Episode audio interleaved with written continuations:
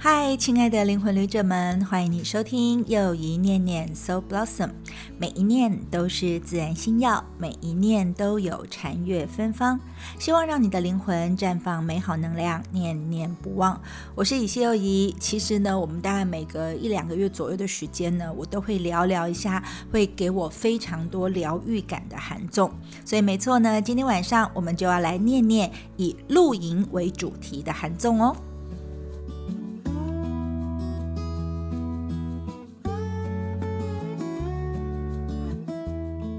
为什么呢？会出现这一类所谓的新的类型的韩综呢？其实我觉得多半也是因为疫情所赐嘛。因为这几年呢，疫情在全球肆虐，所以人们大部分的时间都不得已的就是要被关在室内。那严重的时期呢，人们就是得被留在家中，或者是所谓的防疫旅馆之内，然后过着真的就是隔离般的生活。那只是说日子一久，这种在室内的、在城市的生活的环境所带来的。压迫感跟沉闷的感觉，我想应该有很多人会觉得喘不过气来。那以前我们如果觉得在都市里久了，或者生活压力大了，我们可能还可以借由出国啊、旅游啊来获取一些喘息的空间。但这两三年几乎大家都受制于疫情，所以根本就没有办法去宣泄这种想要出去玩的心情，或者是想要抒发的压力哦。那如果说是以所谓的综艺节目来说的话，那以往其实呢，大多数的综艺节目形式都是要做实景，然后要近距离的方式。那这种方式在这几年来拍摄，其实就很受限制。但是我们也都知道嘛，就像做 podcast 做很多的各式各样节目一样，无论如何节目也还是要做啊。所以呢，这个穷则变，变则通，就一直没有新题材的韩国综艺节目的这些制作群们，就纷纷的想要突破。所以呢，他们就构思了一系列就是脱离都市生活的疗愈型的那种，到大自然里面去做露营的节目哦。那因为他们的场景都选择在的是人与人接触比较少的一些。乡下或者是郊外的地区，然后拍摄的风险当然就比较低。那对我们观众来说呢，也有一种我觉得很像是望梅止渴的作用，因为我们就看着这些明星啊、偶像啊、演员们啊，他们也跳离他们原先常常上的，比如说音乐节目或戏剧节目的框框，然后代替我们走出户外。我觉得可以稍稍的满足一下，说我们内心一直很想，但是又没有办法能够完成的任务，然后去慰藉一下我们内心。的郁结的情绪哦。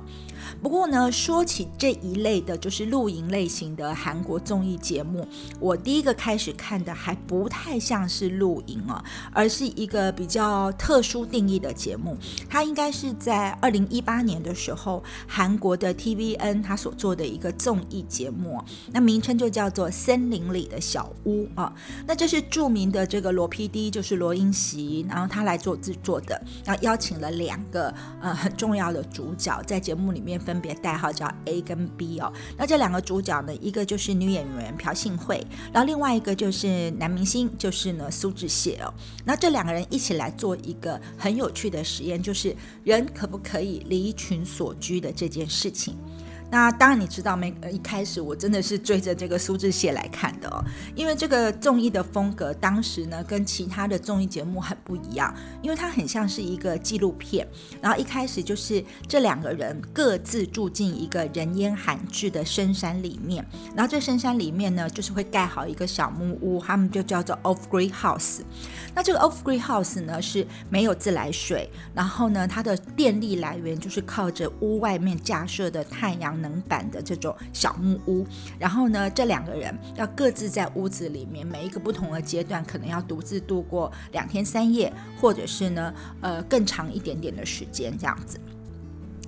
那这个罗 PD 当时制作这个节目的宗旨呢，我觉得其实跟我们现在也蛮呼应的，因为他说，我们现代人总是想着要摆脱繁忙的日常生活，但是我们却不敢轻易的去尝试，所以节目呢就替不敢挑战的现代人就出发，然后呢派了两个人前往森林当中去尝试很简单又很基本、很原始、很本我的生活方式。那这以来反思说，我们现代人的生活方式。是不是可以有一些小调整呢？然后呢，我们要怎么样做可以让自己呢可以有获得幸福，或者是会让我们获得幸福感的事物有哪些？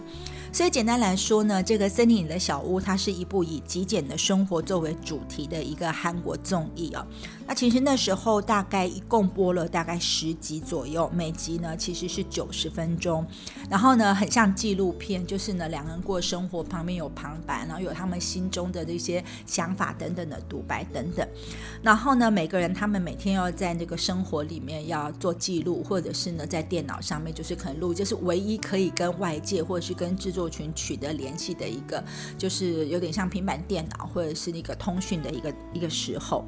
那正重要的是，在这个节目里面，它设计了很多的小实验，总共大概有三十四种的幸福小实验。那因为有些可能因为剪辑的关系没有播出，但我大概记得的有其中可能二十几种啊。那个时候我自己有时候呢，在看节目的时候，觉得胡思乱想或觉得很无聊透顶的时候，我还会选择。其中的一些小实验，然后然后试试看，我也去试试看，看我这次可不可以由其中去获得一些就是幸福的感觉。那这些小实验有什么？比如说一开始他们就叫这两个人说，你要丢掉你不需要的东西，就可能他们各自，比如说这两个风格很有趣，苏志燮就带了非常简单的一个小包包，然后呢外套就去住了。那女生嘛，所以朴信惠当然她就是呢带了比较大的一个所谓的行李箱。可是他一开始的时候，他们就教他说，你要丢掉，尽量丢掉，只留下你必要的东西，所以你不需要的物品要先丢掉。哎，这丢掉的历程就还蛮痛苦的。我想对现在很多人来说，然后另外他们也做了一个小实验，他们其实就是每一天可能会给他一两个题目这样。那比如说他们也会说教他们要做一个减少食物浪费的实验，比如说呢，他们就规定每一顿饭呢，你不一定要很多的菜，你就是做一碗饭配一道菜，这样也可以过完一顿。那当然每个人有不同的做法。然后呢，他们会叫来宾去录下附近河流的声音，就是呢去听听看，就是各地不一样的河流的声音有什么不一样，或者是呢去亲手制作一件自己需要的物品，可能是木工啊，或可能是织毛线等等之类的。然后也教他们实验看看，说不要说呢一心二用，就是同一个时间里面怎么边看电视边边听啊边什么东西，就是我们常常会一心二用，所以他们呢要实验看看，说如果一次只是专心做一。件事情的时候会怎么样？然后呢，他也还设计一个说，哎，下雨了，下雨了就不好吗？他说让他们去雨中散步，然后他们要拍下来，就是挂在植物上面的雨滴的感觉，要去搜集这个记录。或者呢，也有一个实验是教他们说，今天呢，他们吃某一餐的时候，就要用三个小时的时间慢慢的吃，吃完一顿饭。又或者呢，他们会去请他们去寻找日常生活当中的小确幸。那我就记得在看节目的时候，朴信惠就说，这个小确幸就是，如果呢我刚烤好的面包，然后我用手撕着吃，这也是一个很好的、很温暖的小确幸。或者是看到他的抽屉里面，哎，居然呢衣服都收拾得整整齐齐的，还可以这么的干净整齐的感觉，好像也有小确幸的感受。那比如说，他们也还会教他们去做一些，比如说除了录河流声，然后呢录雨滴，然后也会叫他们去那个附近，因为他们在人烟罕至的地方嘛，所以呢叫他们去录下三种鸟叫声，然后呢也请他们，因为每餐都要做饭，然后去制作一些充满回忆的食物，比如说像朴信惠就做了那个土豆，就是马铃薯大酱汤之类的。我那时候就在想说，如果是我的话，我会做什么？那我可能会的话，也许我会想要做，当然也要有食材啦。我小时候是台中人嘛，所以我常常在台中老家会吃一种叫做小茴香菜，我们台语叫做茴羊啊的这种汤。然后这种小茴香菜，或者是还有一种冷汤，就是叫做麻薏汤的，现在好像也很难在在这个所谓的小吃店上面吃得到了。那其实我觉得，如果要吃到我想要吃的这个记忆中的麻薏汤，我记得小时候是很麻烦，因为它就是麻叶嘛。然后呢，你要先把那个菜揉一揉、洗一洗，然后那个叶肉把它弄下来，然后之后还要用盐巴揉出水，然后最后还要呢加很多的，比如地瓜什么之类。最后反正做出来是一个大功夫，制作超麻烦的。那我现在只记得，好像台中只剩下某一个市场里面的一个小吃摊，在夏天的时候偶尔会做出这。的蚂蚁糖。所以这个小实验就是制作充满回忆的食物。我真的觉得，如果我真的有机会可以做这两道菜的话，我应该是会。呃，感动的哭出来吧。像前一阵子呢，我才在某台北的一个小餐馆里面呢，吃到了我熟悉的那个小茴香菜，就是那个惠阳的那个茴香水饺。我咬第一口的时候就已经觉得超感动的了哦。然后呢，除了这样的一个制作的过程，他们的幸福小实验，因为他们所住的地方在森林里面，所以呢，制作单位就要两个人分别去摘野菜，然后尝试说在晚上。六点的时候就关掉所有的电脑、三 C 或手机等等，直到明天早上，第二天的早上。然后呢，也会叫他们尝试一下，说可以运动啊，这么长的时间是不是可以运动了？所以呢，要叫他们练习实验一下，如果偶尔运动到心脏快炸裂的时候，会不会有很好的感受哦？那当然，实验有很多种，他也还他们叫他们去尝试说培养一个新的爱好。所以，比如说在他们的这个节目里面，那那个女生朴信惠，她就开始串珠珠，然后男生我记得他开始就去去看了一个不知道什么侦探小说，还去去做了一个小木工什么之类的。然后呢，他们又被吩咐要去到大自然里面去做实验，所以这次除了声音之外呢，制作单位要他们在大自然当中要寻找到七种，就是彩虹的七种颜色的这个事物。然后呢，他们还说，哎，你在有这样独处的时间，你其实也还是要跟人连接的。所以呢，他们就说要邀请朋友吃饭。然后在节目当中，当然就是这两个人哈，主要的这两个人哈，他们虽然在不同的地区住，但是就是男生就是苏志燮去拜访了朴信惠，然后互相邀请，然后做了一次的聚会。然后还有一些小实验，我觉得我们自己在家里也可以做，比如说呢，装饰自己的房子，或者是制定明天的计划表，而且这。个计划表不能够是一小时、两小时的方式，而是十分钟、十分钟就做间隔。我觉得这很像我们上次的 p o c k e t 里面有提到的，就是你有没有办法投资时间给自己哦。然后呢，他也告诉我们说，有的时候要分享一下自己的才艺，比如说你是手艺很好的，比如说你很会煮饭，那你就是煮菜；你很会做木工，你就做个呃木头的一个小玩意儿或小工具给对方之类的啊，就分享你的才能给附近的人。然后他也鼓励大家呢，可以用瑜伽或者是静心冥想的方式开启美好的一天，就像我们在做的一分钟静心一样喽。然后他也鼓励大家实验看看呢，尝试一些呢你没有吃过的辣度的辣的食物，这是有助于抒发压力的。然后可以鼓吹说可以制作一下属于自己的艺术品。那因为是在森林里的小屋嘛，所以呢他们也鼓励说，哎，可以实验看看到山上看日出的感觉，或者是喝喜欢的酒配喜欢。的下酒菜来度过夜晚，一个人哦，或者是在大自然当中享受一个野餐，或者是重看一次人生的电影。像这个重看一次自己人生很想要看的电影，我就曾经想过说我会选什么呢？我觉得我可能会选我很喜欢的真善美之类的这种古老的电影吧。哦，然后最后他也告诉你说，如果有一天或者是明天第二天你就这样死去了，那你的遗愿清单是什么哦？所以你会在他们这里面看到了制作单。位设计了非常多的幸福的小实验，那你去做这些小小的事情可以带来的感受，那我们看到那个朴信惠或者是苏志燮，他会给我们一些反应。然后呢，你还可以看到许多在露营或野外生活的时候可以运用的小点子，比如说呢，你可以用盐去刷牙，那你这样就可以呢做一个很环保的意念，就是你用盐刷牙的时候，有一些牙膏里面的化学物的污染水源的话，其实就可以呢减少很多，或者他在里面用了一些三合一的，比如说手动发电机，那它可以做收音机，可以有手电筒，又可以发紧急求救信号等等，所以呢，其实是很有趣的一个设定。那这个节目其实让他们在山中的小屋里面独自居住了大概有十三天左右，就是有时候三天两夜，有时候四天三夜这样。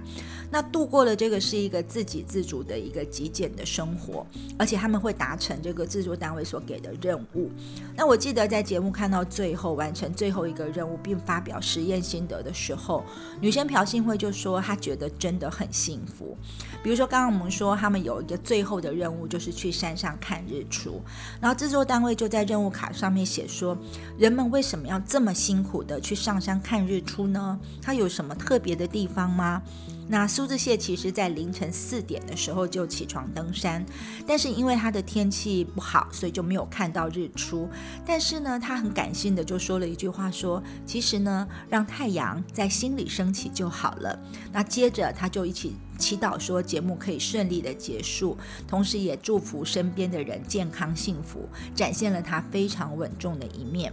那女生呢？朴信惠她就是在漫长的等待之后，她顺利了看到了日出，所以她回答就说：“哎，本来以为看不到了，但是太阳打破了我的空虚感，升了上来。”她说：“不是有句话说明天太阳还是会升起吗？”她说：“我感觉到或许也会有新的机会来到我身边，从日出的景象得到感动。”而最后，制作单位向两个人提问说：“这是最后一天了，在森林小屋的日子幸福吗？”然后请他们用照片记录下这段时间的回忆。那苏志燮所在的地方因为下雨，所以他就只拍了屋子里面的暖炉啊、木材啊等等里面的一些物品。而朴信惠那边天气比较好，所以他拍下了这十三天居住的小屋，也为工作人员们拍了张照。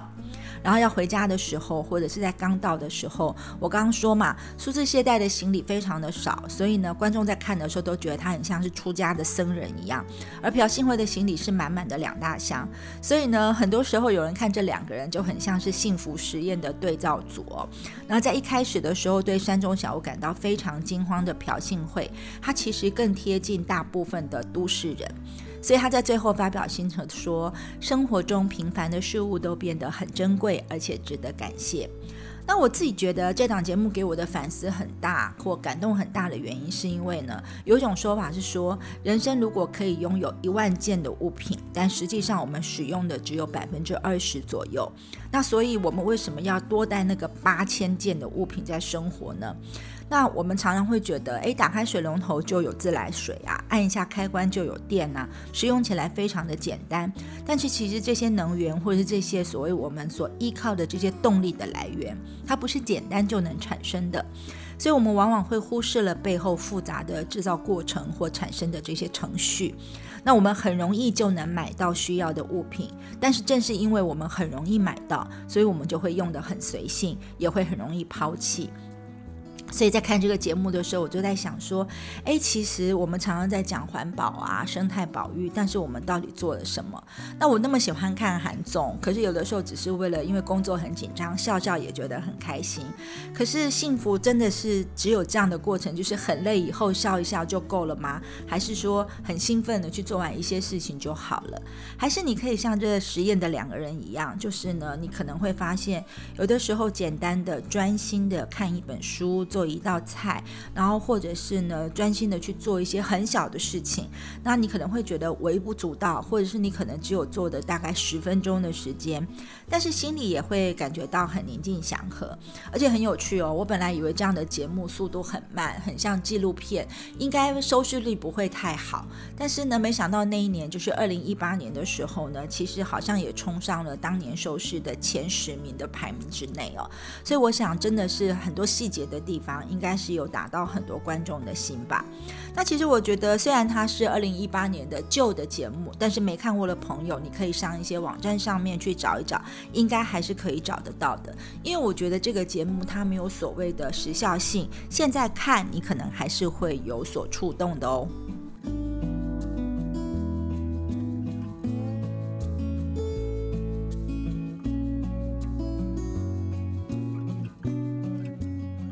回来念念韩综的录音节目。那在森林里的小屋之后呢？虽然二零一九年呢有一个由女子团体 Finkel 的成员，就是李孝利啊、玉珠炫、李珍和陈友丽，为了庆祝他们成立二十一周年，相隔了十四年之后再次合体，所以他们也做了一档节目呢，就是呢开着露营车在全国各地旅行。不过在那一档节目里面，我也看了，但我感觉比较多的反而是他们之间的姐妹情谊多了一些。我觉得露营反而不是。重点就是比较像是一个呃陪衬或者是配备的感觉。那真的，我觉得开始把露营当主题的，反而是在二零二零年的时候。没错，我又因为妈妈木的这个成员看了这个新的综艺节目，因为呢妈妈木的队长宋乐呢，所以他参与了一个只有女性成员的露营节目的韩综，它就叫做感性露营哦。那这个节目真的是因为疫情而出现的疗愈系的这个露营节目了。这是韩国的 JTBC 的电视台。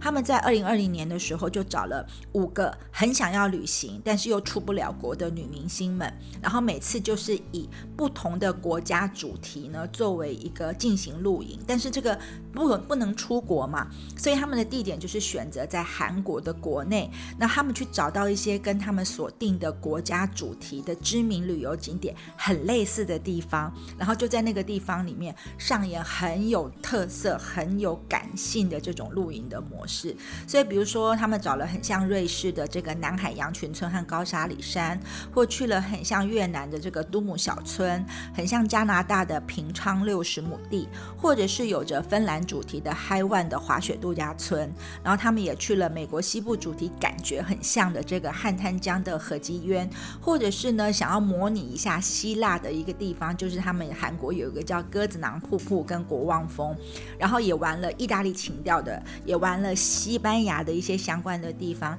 还有仿的夏威夷的西龟埔，还有仿纽西兰的马放墓地等等之类。然后每次的方式就是露营嘛，所以就是享受两天一夜的一个实境的节目。那这五个女演员呢，她们其实包括了就是很著名的谐星好朋友，就是朴娜莱跟安英美，她们在韩国其实上是蛮有名的一个，也得过大赏的一些就是谐星女星。还有呢，曾经在电视剧当中合过的两个女演。员一个是 A Pink 的这个孙娜恩，还有朴素蛋，就是演那个呃《寄生上流》的女主角。那如果你有看过韩剧《灰姑娘》跟《四骑士》的话，这两位女演员她们是有一起合作的。然后最后呢，当然就是我很喜欢的个性爽朗、充满综艺感的妈妈木的队长宋乐，这五个人共同来主持，所以你就会发现它充满了综艺还有欢乐的感觉。然后每一次国家的主题出来的时候，这五位女主角都要依照那个国家主题。去帮啊，就是去做一些装扮，比如说瑞士就穿瑞士的服装的样子，然后纽西兰就穿着纽西兰感觉的衣服等等之类的，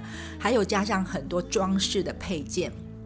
所以他们的露营车或者是行李车里面呢，就不是只有露营的那些器具，还有很多很多的装饰品哦。那因为主持人是女生嘛，所以相对的大部分会邀来的都是男性的嘉宾，比如说李秉宪、宋敏浩或者车太铉、李相伦等等之类的。总而言之，就是一个伪出国的露营活动啊。那因为呢都是全女生，所以我们就会看到说，为了露营，然后呢这个朴素丹跟这个宋乐他们特别去考了露营车的这个驾照。然后呢，很会纠正或本来很会料理开 party 的朴娜来，就张罗了非常多的美食跟设备。然后呢，另外两个人安英美就是呆萌的很有趣，虽然她是年纪最大，但是真的有点像生活白痴，就反应都很好笑。然后老幺孙娜来，当然就是做很可爱，然后很美丽的代表了。那对我来说，这种伪出国的模式，说实在的还算有说服力。然后即使是女生呢，我觉得也可以看到她们可以有一些不太费力。就可以弄好露营的种种事情，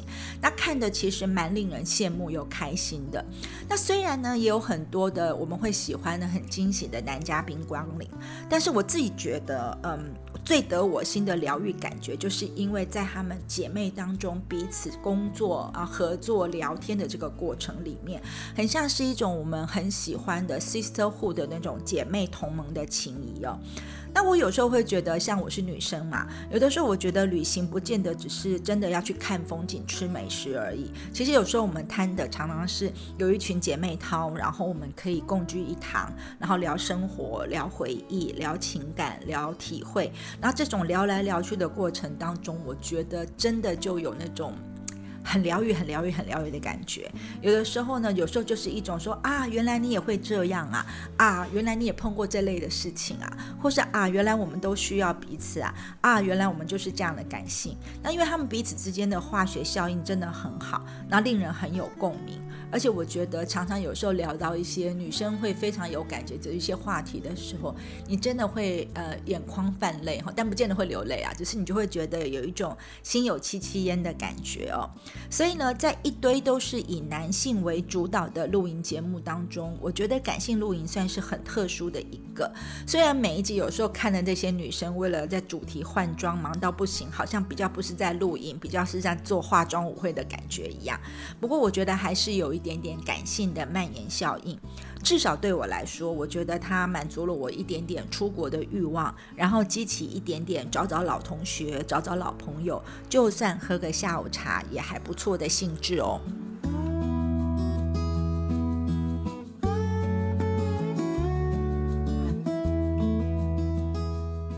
继续回来念念露营的韩综。那女性版的感性露营之后呢，终于我们看到了很多男性版的露营的节目。其实呢，种类非常多，有年轻的、老的。但是我觉得做的集数最多的，应该就是带轮子的家。然后走的最远的，应该就是最近才还在播的，叫做帐篷外是欧洲哦。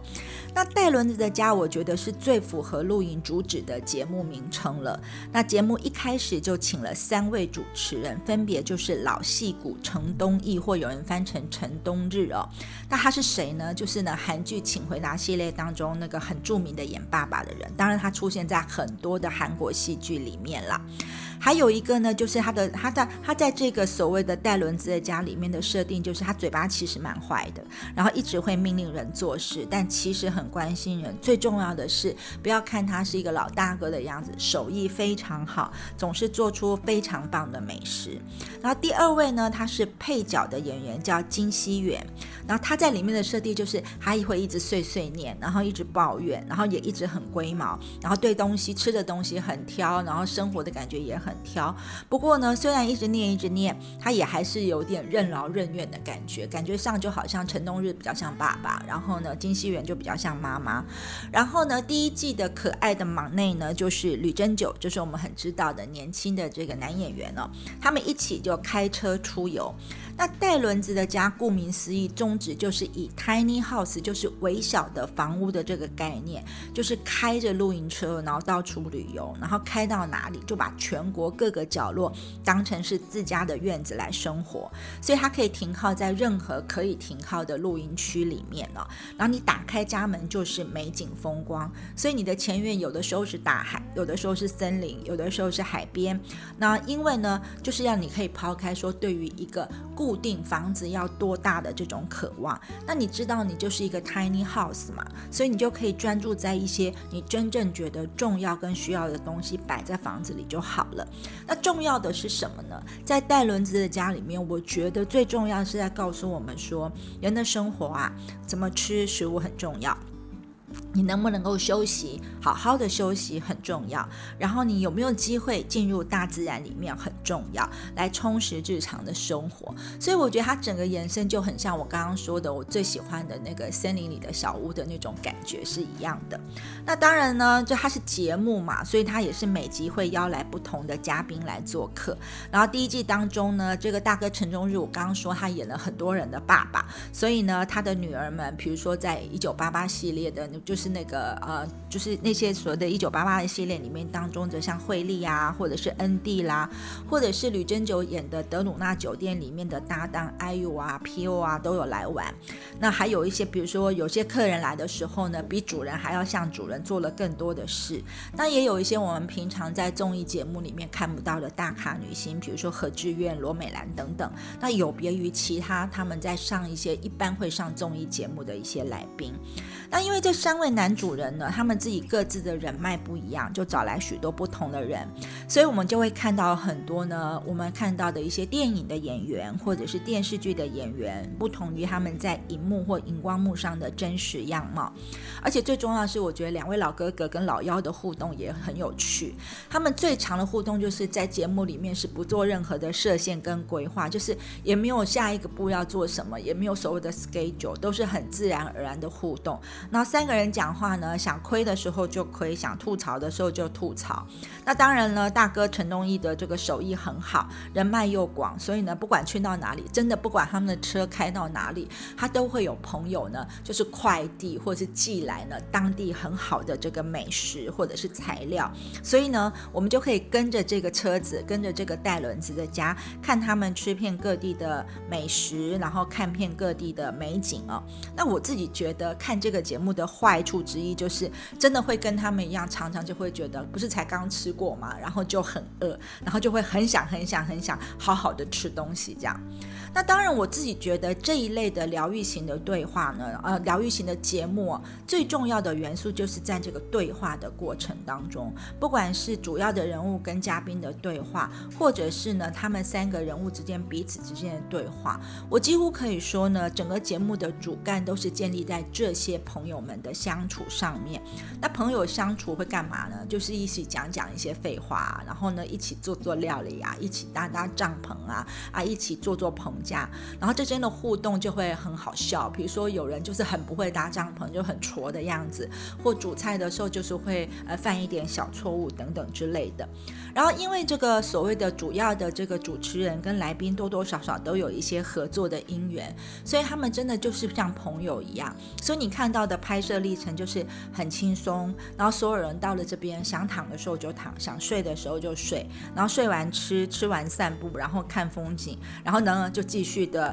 呃做菜吃饭继续睡哦，它虽然很像另外的一个节目，就是一日三餐系列的节目感，但是因为它特别的就是 tiny house，就是带轮子的家，所以也就不是那么的日常了。因为呢，这个家它的周围的环境跟风景其实是随时会改变的哦。那或许就是因为这个设定太迷人了，而且刚好就是在疫情的这两三年的期间所出来的节目形式，所以戴伦子家做着做着，居然就做了大概有四季左右。我自己就在想说，可能是因为好不容易呢，就是租了这个很豪华、制作了很豪华的这个露营车哈，所以呢，大概也希望能够，因为太有质感了，设备太好，所以也要好好的来，好好的来去怎么样，就玩个彻底吧。所以呢，他们在这四。四季里面呢，只有两位哥哥的地位是屹立不摇的。那所以呢，包括每一季找来谁来当老幺，就是当忙内呢，其实就成了宣传的重点。那第一季呢是吕珍九，第二季是任时完，第三季是孔明。然后刚结束的第四季呢，其实就是陆云，就是呢这个韩剧当中呢偶然遇见的一天当中的男主角。所以因为这样，在第四季当中呢，这偶然遇见的一天的主演群们也都来露营了。那这些年轻人他们彼此之间的互互动。也是很有趣的，然后他们常常会一起呢去回忆很多的事情。那这些朋友们的聊天，我不知道大家有没有常常尝试过？你跟朋友们在一起聊天的时候，最常聊到就是你们彼此之间很多的第一次。所以他们在这个节目里面也有很多的第一次经验，比如说第一次去放风筝，第一次去滑滑翔翼，第一次去做赌竹子饭，或是他们第一次演戏的时候彼此互相碰到的历程。那我想这也是很多。人会想要去热衷露营的原因之一，因为你好像就是把家搬出去了，或是去住到一个不同的地方。总而言之，你才就会开始愿意去启动一些新的尝试。那我觉得人生总是需要一些新的尝试，而不是老是待在同样的空间、同样的人事物当中。那走出去就会有不一样的风景。那如果走得更远一点呢？那就是由四位男演员所担纲的这个帐篷外是欧洲了。所以顾名思义来说，就是露营节目终于可以不需要只在韩国的这个地方假装或者是慢慢走了，他们终于可以比较呃兜转到国外去了。所以呢，帐篷外面是欧洲呢，它其实跟戴轮子家的这个制作的 P.D 是同一个人。那他召集了曾经主演了一日三餐系列的一个电影演员，就是刘海珍，然后还有。尹君相，然后还有知名的演员，就是演过《机不可失》的这个很有是脸很恶的一个所谓的韩国的一个动作派的演员，叫陈善奎。还有呢，常常演恶角色的朴智焕。那这四个大男生呢，将前往，应该算是老男生、中年男生了哈。然后他们前往欧洲，而且主要以瑞士作为第一站，然后进行的是一场九天八夜的露营的长征的一个活动哦。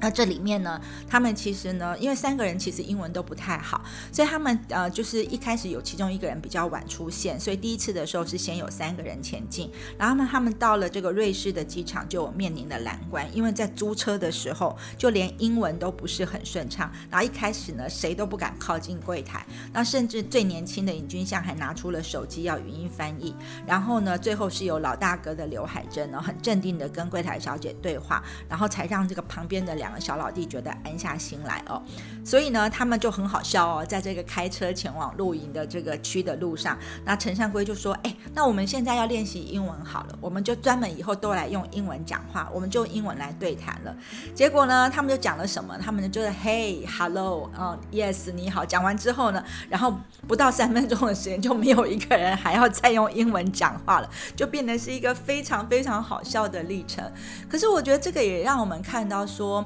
其实有很多的那种喜欢旅行的人都会担心说语言的问题。可是我真的也看过很多的报道，比如说有那种日本的一对老夫妻，他们英文什么都不会，可是还是去做了环岛旅行。就算你英文不好，你还是有办法可以达到你想要住的地方，你想要谈的价格，跟你想要去的地方，只要你愿意走出去哦。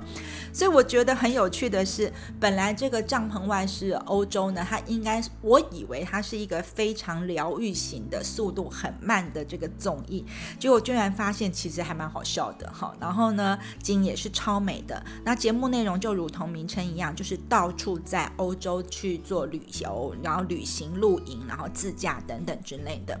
那我觉得在前面一开始看的几集的时候，它片头因为主要是在瑞士，瑞士真的很美，我完全就想起小时候我在看那个小天使，就是阿尔卑斯山上的少女的情景。然后因为它的路线呢，就是哦一路线就是从这个瑞士的这个因特拉肯，然后到格林德瓦，到富尔山山口，然后去到意大利，走到翡冷翠、托斯马尼跟罗马。天哪！我一看到这个路线的时候，我真的很尖叫，因为都是我自己非常想要去的地方。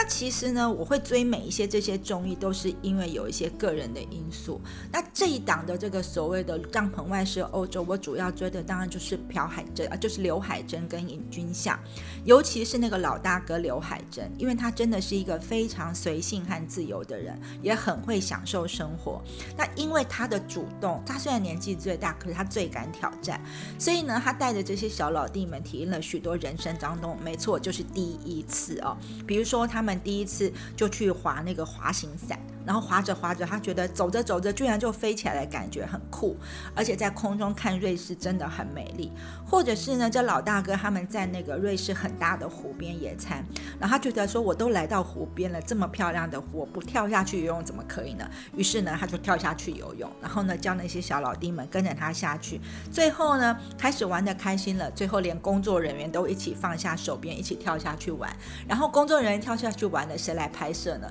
所以就是三个演员拿。起摄影机来拍摄工作人员去玩的过程，我觉得这真的是一个超级好笑，但是又非常疗愈的这个节目。那尤其正是因为这个刘海珍，因为他在他非电影的时间，他大多数的时间都是在做电影的拍摄或电影的宣传。可是，在非电影的时间里面，他参加的这个综艺的节目，比如说《一日三餐》，然后他们也曾经去到西班牙的朝圣之路里面去做西班牙寄宿。那那时候他的搭档是呢，另外一个帅大叔，叫做车胜元。他们两个呢就配合在一起的感觉呢，就一个煮菜，然后一个做木工，然后呢，就是我真的觉得就是一个不知道怎么回事，虽然都是男生，但是我就是看了觉得很温馨的节目。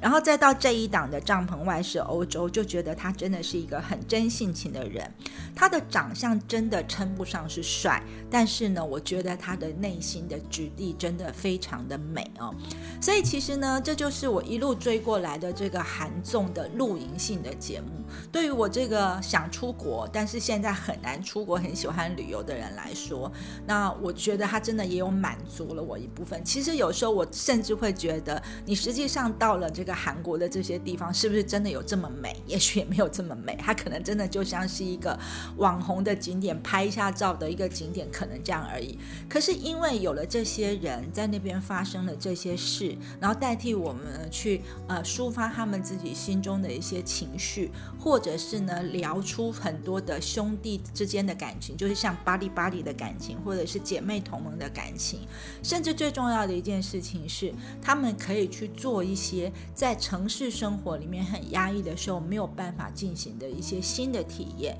那我觉得，当他们在尝试的时候，那种快乐的能量其实也会带给我们一种渲染力，而这就是我觉得呢，嗯，这个新的形式的录音系的节目，我觉得是很迷人的地方。所以呢，如果说你听了也觉得有那么一点兴趣的话，不妨你也可以去追追看，不管它是已经播完的节目，或是正在 on 档的节目，我都觉得呢，其实就算你自己还没有办法真正很自由自在的走出去，但是呢，眼睛、耳朵先浏览一下，这也就是韩综的录影的这个综艺节目里面呢，会带给我的最大的疗愈效果了。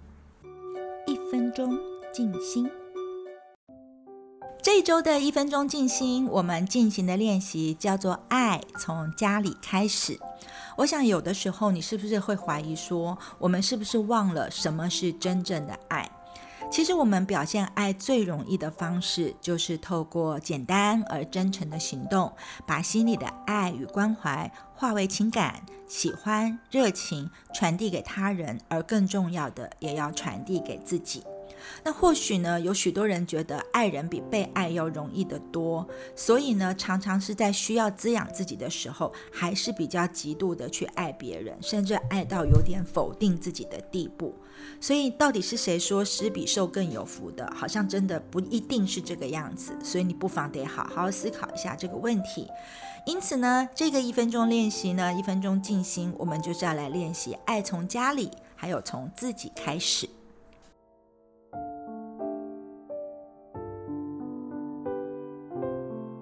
现在呢，请你把手放在你的额头上，然后你可以感觉你的手的温度，它可能是很温暖的，也可能是有点凉爽的，而这个温度，这个感觉会让你全身非常的舒适。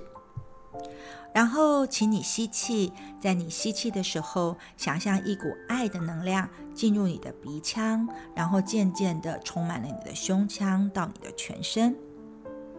而在你吐气的时候，请把那些不是爱的部分，通通完全的释放掉。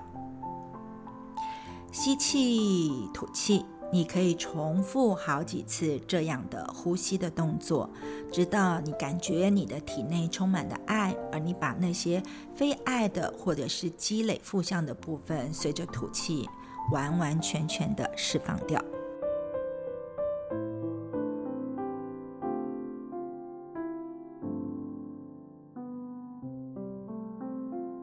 的，这个一分钟静心，爱从家里开始，就是要让你真正的、确实的去感觉爱的力量、爱的能量，能够滋养你，让你恢复活力。